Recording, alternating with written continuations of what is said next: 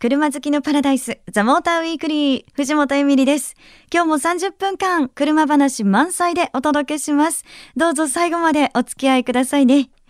さて、えー、まあ、あの、オープニングから私事なんですけど、9月のですね、終わりに夏休みをいただきました。で、あの、帰ってきたんですが、今回ロサンゼルスで1週間語学学校にね、通ってきたんです。で、まあ、あの、いろんな経験をしたいなと思って、日本からですね、あの、国際免許証をね、日本で取って、で、海外でも車も運転してきました。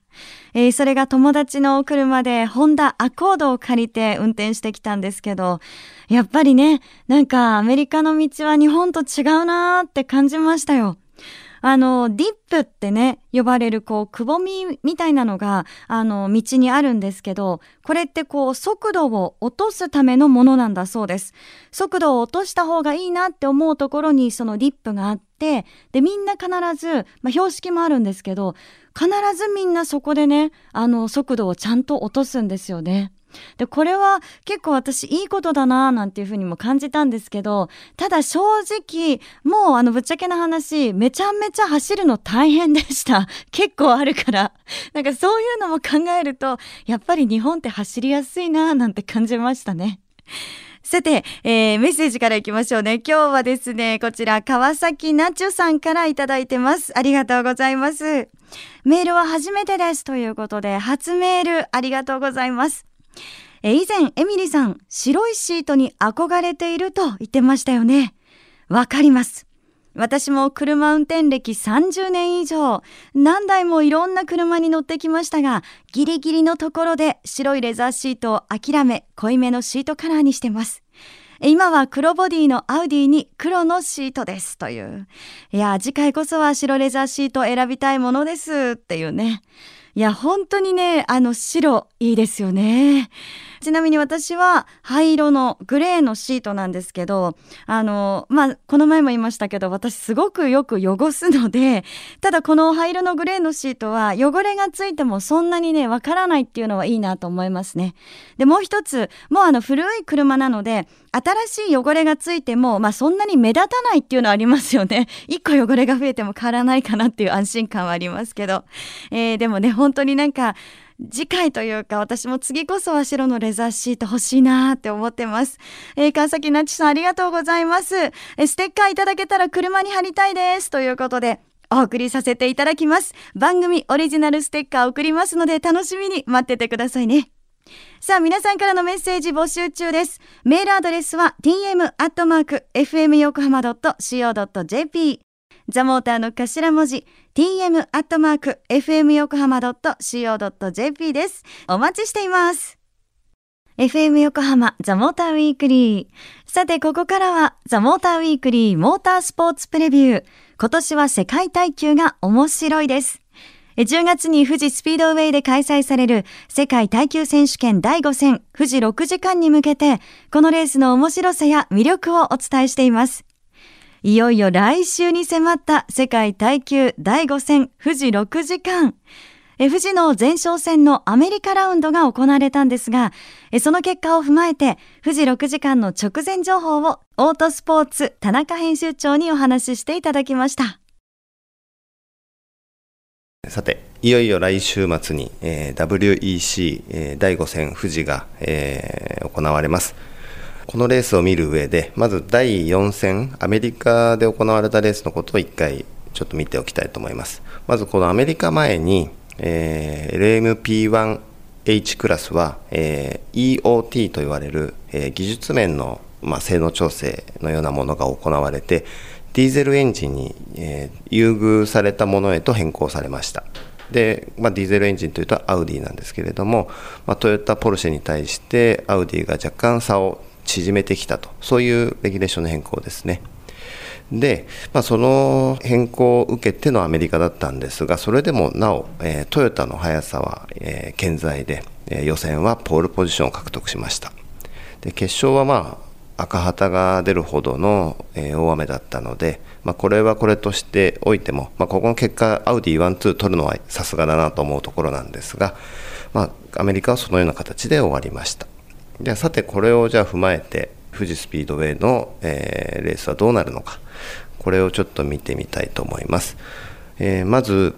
富士スピードウェイの今のコース、レイアウトというのは、えー、最高速から、え、中高速コーナーから、え、低速コーナーまで非常に、え、車に多くのものを求めてくるコースレイアウトになってます。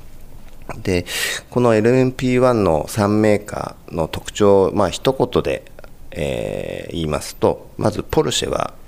ストレート、まあ、直線番長という言葉で、えー、表していいのかなと思います。でこれに対してアウディは、まあ、コーナーリングマシンというふうな形になってます。このトヨタはこれに対してこのちょうど2社の間、えー、ストレートもそこそこコーナーもそこそこというような形です。でこれ表現であのそこそこっていうとすごくネガティブに聞こえるかもしれませんが言い方を変えると究極のバランス型とも言えます。あのやっぱりハイブリッドの、えー、トルク、え、パワーを生かした車になってるのでえダウンフォースもちゃんと稼げてるしコーナーの立ち上がりも電気の力で立ち上がれるし、えー、そういう意味ではトヨタというのは究極のバランス型になっていると思います、まあ、この3社の特徴を、まあ、このように形で考えると富士スピードウェイと、えー、トヨタ TS040 の、えー、相性というのは個人的には非常にいいのではないかなというふうに思っています。この3社が違うものを持っているからこそおそらくレースは非常に面白いものになると思いますので、えー、まあ、皆さんこれは WEC 富士で、えー、この3社の特徴をそれぞれ踏まえて、まあ、コースサイドなりで、え、ご覧いただければなと思います。はい。ということで、田中編集長にね、え今日もお話をしてもらいましたけど、やっぱり3社、3メーカー、それぞれのね、特徴を教えてもらってるので、すごくこう、さらに面白くなりますよね。究極のバランス型、トヨタの活躍を期待したいなと思います。えそして現在発売中です。オートスポーツは富士6時間直前プレビュー特集だそうです。えー、田中編集長によりますと、中島和樹選手とエンジニアの対談など、WEC の直前情報をぎっしりと詰め込んであるそうです。これはもうあの富士の予習にもね、ぴったりだと思いますので、えぜひ手に取ってみてください。さあ、そしてその世界耐久選手権第5戦、富士6時間耐久レースが、いよいよ来週、10月の10日から12日まで富士スピードウェイで開催されます。トヨタが母国優勝を飾れるのか、その戦いは、ぜひ富士スピードウェイでライブで観戦してください。富士6時間耐久レースのお得な前売りチケットは、富士スピードウェイオンラインチケット、各プレイガイド、コンビニにて、現在発売中です。トヨタ2勝、アウディ2勝で迎えるトヨタの地元ラウンドです。どんなレースになるのか注目です。藤本エミリがお送りしているザ・モーターウィークリー。さて、ここからはゲストトークです。え本日のゲストは、カーコンシェルジュ、そしてブランドコーディネーターの重幸太郎さんです。重さんよろしくお願いします。よろしくお願いします。さあ、しげさんにはね、あの番組は久しぶりかな、そうですね。ご無沙汰してます。えー、でも、あの試乗会とかではいつもご一緒させていただいてまして、そうそうね、はい、えー、実はですね、今回取り上げるこの車も試乗会ご一緒させていただきました。朝早かったよね。早かったですね。そうそう、結構ね、そう、あのー、まあ取り上げる車なんですが、そうなんです。新型マツダデミオでございます。はい、はい、ということで、まあ、あの私も乗せていただいてしげさんもねもちろん試乗されてるんですけど、はい、まずはしげさんこの車。あそうですね、うん、あのまあ、もちろん車の話もなんですけども、はいはい、このデミオが、まあ、実施してるそのスモールカー領域、うん、まああの競合車っていうかね日本でもあのフィットとかヴィッツとかノートとかいろいろあるんですけども非常にこうまあ作る方からしてもですねコストに厳しい下には軽がいて上にも車がいてて挟まれてる領域なんで、非常になかなかこう、えー、難しくて競合者も厳しい領域の車なんですね。そんな中でデミオが、まあ、満を期して、えー、またちゃんと新しく出てきたというところをちょっと今日はねお話したいなと思います。はい楽しみにしてる方もねいっぱいいらっしゃるでしょうね。そうですね。で特にねまああのこう全部なんていうのかな乗り心地から全部いいっていう車に非常にこう特徴的な一言で言うとねスタイルが非常にいいと、かっこいいというようなところに特徴がある車なんでね面白いかなと思います。じゃあしげさんとしてはやっぱりデザインですかそうですね。もうまずはやっぱりあのエクステアデザインえー、一言で言うとですねロングノーズデザインなんですよ。はい、こういう、まあ、スモールカーにしては非常に珍しいんですが、まあ、その辺で非常にこうスポーツ性の高い、えー、デザインになってますね。でもうヘッドライトなんかもねすごいこう工夫されてて、えー、氷をイメージしたとかなんかありましたけど。そうそう。私もそれね、ね、感じたんですけどあれチーターですって。あチーターチーターのなんかまぶたをイメージしたラインがヘッドライトに入ってて、ね、こう間近で見るとね確かにすごく動物の目っぽかったですしで、ね、松田の方になんか聞いたところ、まあ、あの CX5 アテンザ、うん、アクセラ、えーとデミオ4兄弟としたら、うん、その中で一番なんか彫りの深いそうです、ね、濃い顔をしてるそうです。濃かったですよね。濃かった濃かった。そうなんですよね。非常にこう個性強くていいかなと思うんですよね。うんパッと見てわかりますからね。はい。またこれがあのインテリアもそうすごい私は気に入って。ちゃったんですよね。ね二人して気に入りましたよね。そうなんです、そうなんです。今日ね、ちょっとオープニングでもメッセージいただいて、あの白のシートいいですなんて女性の方でしたけど、うん、あのシートが私載せていただいたのがレザーオフホワイトっていうね、うん、あの白のシートで、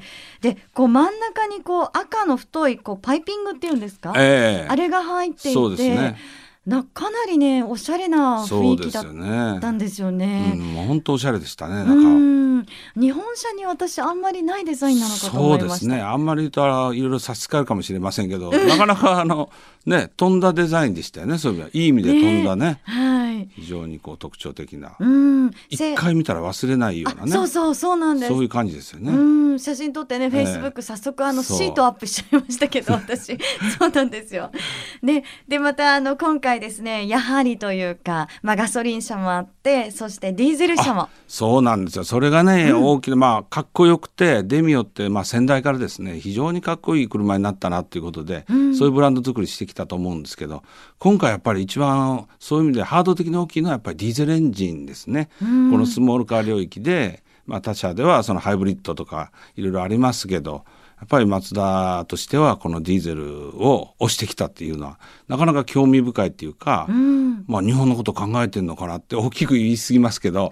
い、やっぱりいいなと思いましたねそういう意味では。あえそれはあれですか？なんかこう環境にいいっていうこと？そうですね、あもちろん燃費いいのとまあ、軽油は日本ではどちらかというとあの生成の段階でガソリンといろいろできますからその間でちょっと余るというふうに聞いてるんですけど、うん。はい、そういう意味からしてもやっぱり軽油を使うっていうのはいいし、うん、で燃費はまあ30キロ走りますからいいですからあの環境にはいいですよね。ただその、まあ、今日ちょっと一差しで言いたいのはですね、はい、まあ、まあ、皆さんあの燃費がいいっていうことが環境に行って即こうつなげておっしゃるんですけどそれは間違いじゃないんですけども、やっぱ環境にいいっていうのは要するに CO2 が少ないっていうことなんですよね、うん、あの排ガス中の。でまあ今はね気象いろいろありますけど、えー、CO2 のせいとは言い言い切れませんけどもやっぱり CO2 は良くなくて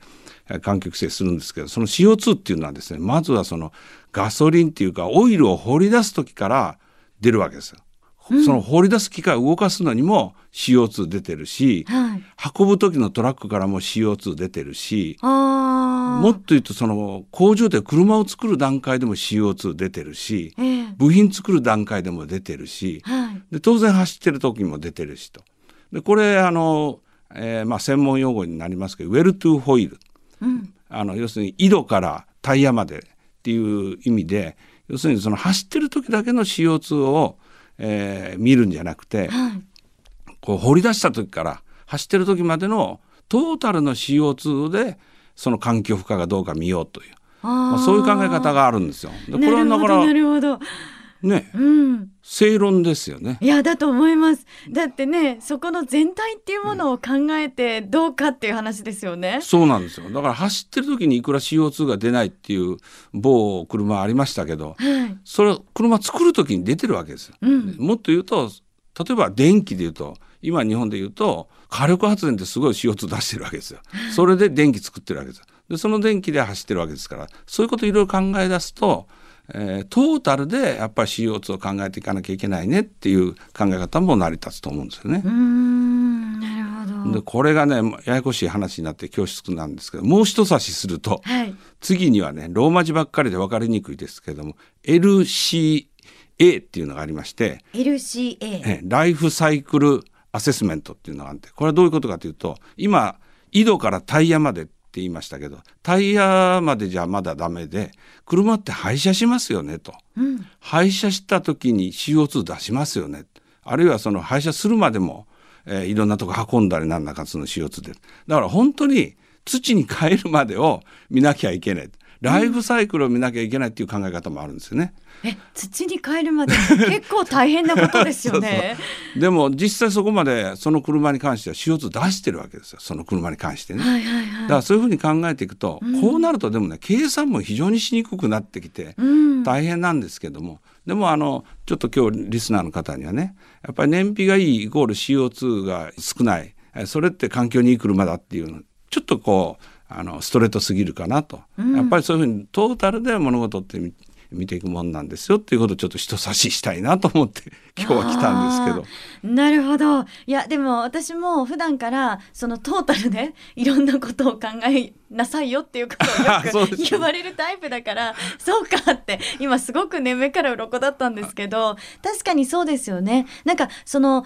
もちろんこういろんな言葉があるわけでそれをこういい部分だけをすぐに捉えちゃうことっていうのはたくさんあると思うんですけどそれが本当なのかな？果たしてこれってよく考えてみたら違うんじゃないかなって、うん、自分の中でハテナマークを作るっていうのはすごく大事なのかなと、えー、だからもう某ドイツのメーカーさんなんか自動車メーカーさんなんかは工場も CO2 をこんだけ、えー、セーブしてますというようなことも言ってるあの会社もあるんですよね。ああなるほど。いやしげさんありがとうございます。ねなんかこれから私もですけど、はい、リスナーの皆さんもきっと何かを感じるんじゃないかな。うん、トータルで見ていきたいなと。そうですよね。はい、はい、思います。えこの時間はゲスト重幸太郎さん来ていただきました。ありがとうございました。ありがとうございました。ザ・モーターウィークリー。えさて、ここで皆さんに聞いてほしいことがあります。ザ・モーターウィークリーは11月8日土曜日に公開収録を行います。いやー、待ってました。皆さんに会えますね。えニコルオーナーズデイ2014というイベントでの公開収録です。場所は横浜日産スタジアム前中央広場。ゲストは菰田清さんです。このニコルオーナーズデイは誰でも来場できる無料イベントです。なのでね、ぜひ皆さん遊びに来てくださいね。詳しいことはまた決定次第お知らせさせていただきます。11月8日土曜日です。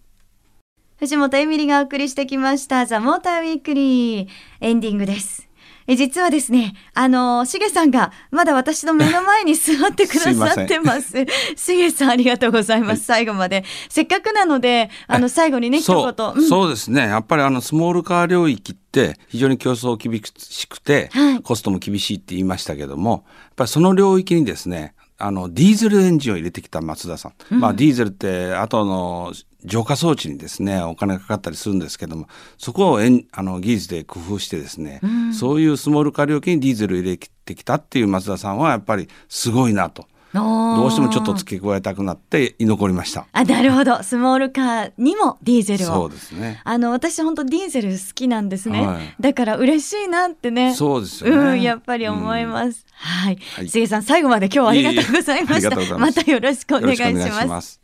さあ、今日の放送なんですが、番組サイト、ザモーター .jp に、えー、翌週アップされますので、こちらもぜひチェックしてくださいね。えー、そして LINE アットにザモーターウィークリーのアカウントを始めてます。番組情報など発信してますので、友達登録もよろしくお願いします。えそして番組 Facebook もやってます。あの、私も直接最近ね、書き込みしてますから、こちらもよかったら見てくださいね。さあ、それでは、プレゼントいきましょう。今週のプレゼントは、フォルクスワーゲンポロのミニカーを3名様です。